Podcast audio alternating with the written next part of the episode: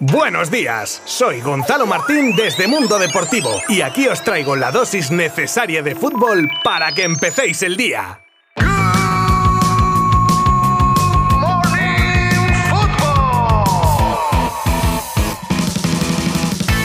Muy buenas a todos, bienvenidos a un nuevo episodio de Good Morning Football en el que despedimos el mes de mayo que ha sido realmente intenso para afrontar el resto de semana con un junio que se prevé pues igual de intenso o más con todo lo que puede acontecer en tema de mercado, porque hay un montón de jugadorazos que pueden provocar movimientos que cambien el panorama en toda Europa. Además de la UEFA Nations League que se estrena ya esta semana y nos ocupará buena parte del mes con varias jornadas del torneo que se disputan. Pero centrándonos en todo lo que tenemos para hoy, vamos a hablar de las palabras de Messi sobre la porta, fechas clave para Azpilicueta y Marcos Alonso, el jugador del Barça que se ha convertido en objetivo del Chelsea, fichajes en el City, la salida fulminante de Murti de Valencia, palabras de Lewandowski que se muestra contundente sobre su futuro, otra salida gratis en el Bayern y no os engaño, un montón de temas más que os traigo en el día de hoy con un cierre de episodio muy especial. Os habla Gonzalo Martín desde Mundo Deportivo. Abrochaos los cinturones porque empezamos en 3,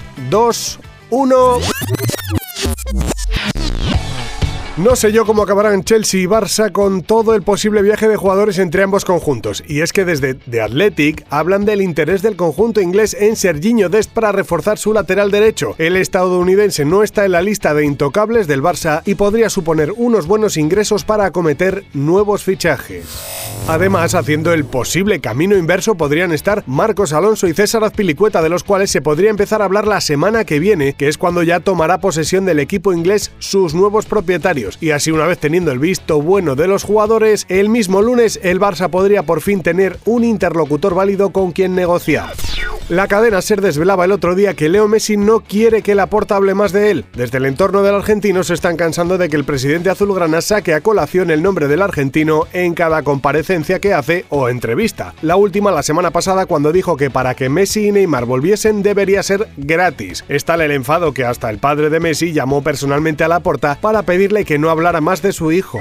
Tras unas irónicas declaraciones de Enrique Cerezo a unos periodistas sobre la placa de Courtois que se encuentra en las afueras del Wanda, en las que les decía a los periodistas que si querían quitar la placa que fueran con un pico y una pala, evidentemente en tono de broma, pues nada más lejos de la realidad porque alguien con menos sentido del humor no ha tardado ni un día en ejecutar las palabras del presidente colchonero y ayer se encontraron la placa del portero belga del Madrid retirada pues a pico y pala del paseo de las leyendas rojiblancas. Peter Lim, propietario del Valencia, ha ofrecido a la afición Che la cabeza de Anil Murti tras un comunicado en el que cargó directamente contra el expresidente valencianista. Mucha culpa, o al menos se usa como excusa, ha sido la salida a la luz de los audios robados de los que se dice en el comunicado que eran opiniones personales de Murti y no del Valencia, que se desvincula totalmente de dichas opiniones. Termina Lim mandando un mensaje de compromiso de lograr a partir de ahora el crecimiento y éxito a largo plazo, dice, del equipo, así como de completar la construcción del nuevo Mestalla.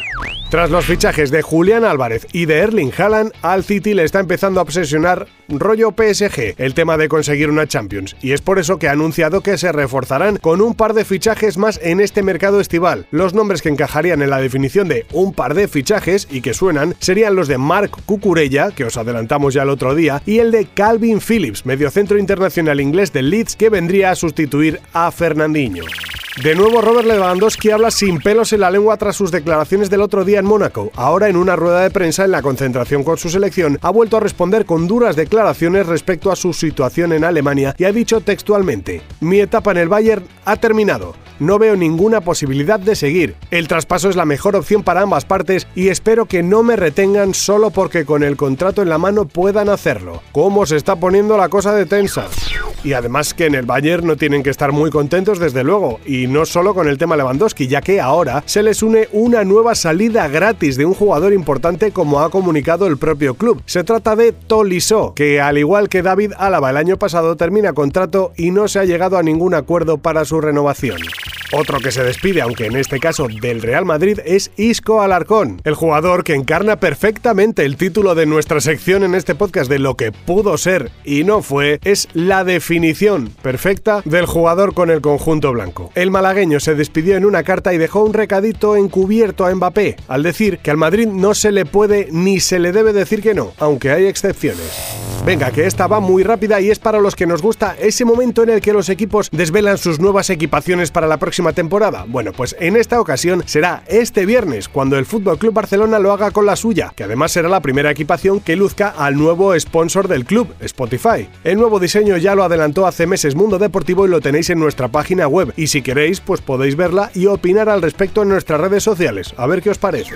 Y ahora un poco de Nations League en clave selección española, la cual se estrena este jueves en el Benito Villamarín contra Portugal, partido que ya preparan los de Luis Enrique que están concentrados en las rozas, habiendo tenido los primeros entrenamientos, en los que por cierto no han estado presentes ni Tiago ni Eric García, el primero con molestias tras la final de Champions y el central del Barça que tiene amigdalitis. Y terminamos hoy para variar un poco con noticia agradable que ya tocaba y especial, como os adelantaba al inicio. Y hoy os traigo la historia de Alba Mellado, jugadora del Levante Las Planas que hizo la promesa de que si subían a primera Iberdrola le pedirían matrimonio a su pareja. ¿Y qué ha pasado? Pues que se ha logrado el ascenso y ahí que se plantó en medio del césped con una escena digna de una buena comedia romántica de Hollywood y rodeada de sus compañeras, amigas, amigos, etc. Donde cumplió su promesa para shock de su pareja Anabel. ¡Qué bonito! Pues que sean muy felices. Ah, porque le dijo que sí, obviamente.